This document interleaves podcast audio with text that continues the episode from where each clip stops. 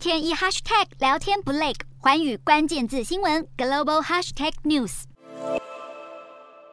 去年，金融科技公司掀起一股先买后付的潮流。如今，苹果公司也宣布推出 Apple Pay Later 的先买后付功能。Apple Pay Later 能让消费者将 Apple Pay 的账单在六个星期内分四期还款。购买的当下必须要先支付第一期的费用，之后每两周付款一次。而若是手上有多余的资金，也可以提早还完，过程中不会收取任何的利息或是滞纳金。由于全美有百分之六十五的商户都可以使用 Apple Pay，因此店家不需要再加装硬体设备，而消费者的消消费和还款状态也都可以随时在 Apple 钱包查询。不仅如此，苹果这次并没有要跟金融集团合作推出信用卡，而是将成立子公司，独立提供贷款服务。想借由打造一条龙服务，保留珍贵的用户分析资料，也吸引更多用户加入 Apple 的金融系统。这样的先买后付服务，跳脱传统金融框架和体系，在电商界掀起热潮。根据万事达卡分析，二零二五年的线上交易规模可以达到三千亿美元，也难怪苹果要抓准这个潜力雄厚的商机，但许多财务专家也担心，这种模式一不小心失衡就会出现大问题，特别是对年轻消费者而言。由于先买后付公司通常不会建立用户还清付款的记录，因此没有信用证明。但如果延迟缴款，却会留下记录。也就是说，按时付款不会让你获得有价值的良好信用证明，但一旦延迟缴款，负面记录却恐怕会跟着你一辈子。